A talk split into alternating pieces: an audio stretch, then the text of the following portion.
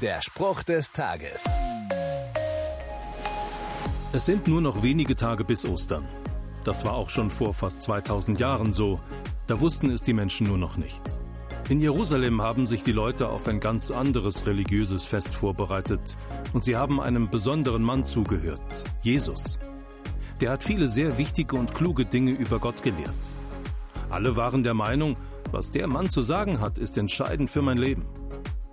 Und dann erzählt er ihnen eine Geschichte, die den Menschen zeigen soll, was Gott am Herzen liegt.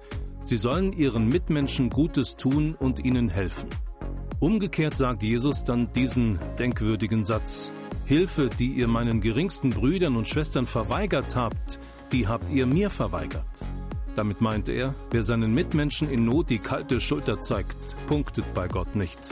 Wer aber anderen hilft, tut das, was Gott gefällt.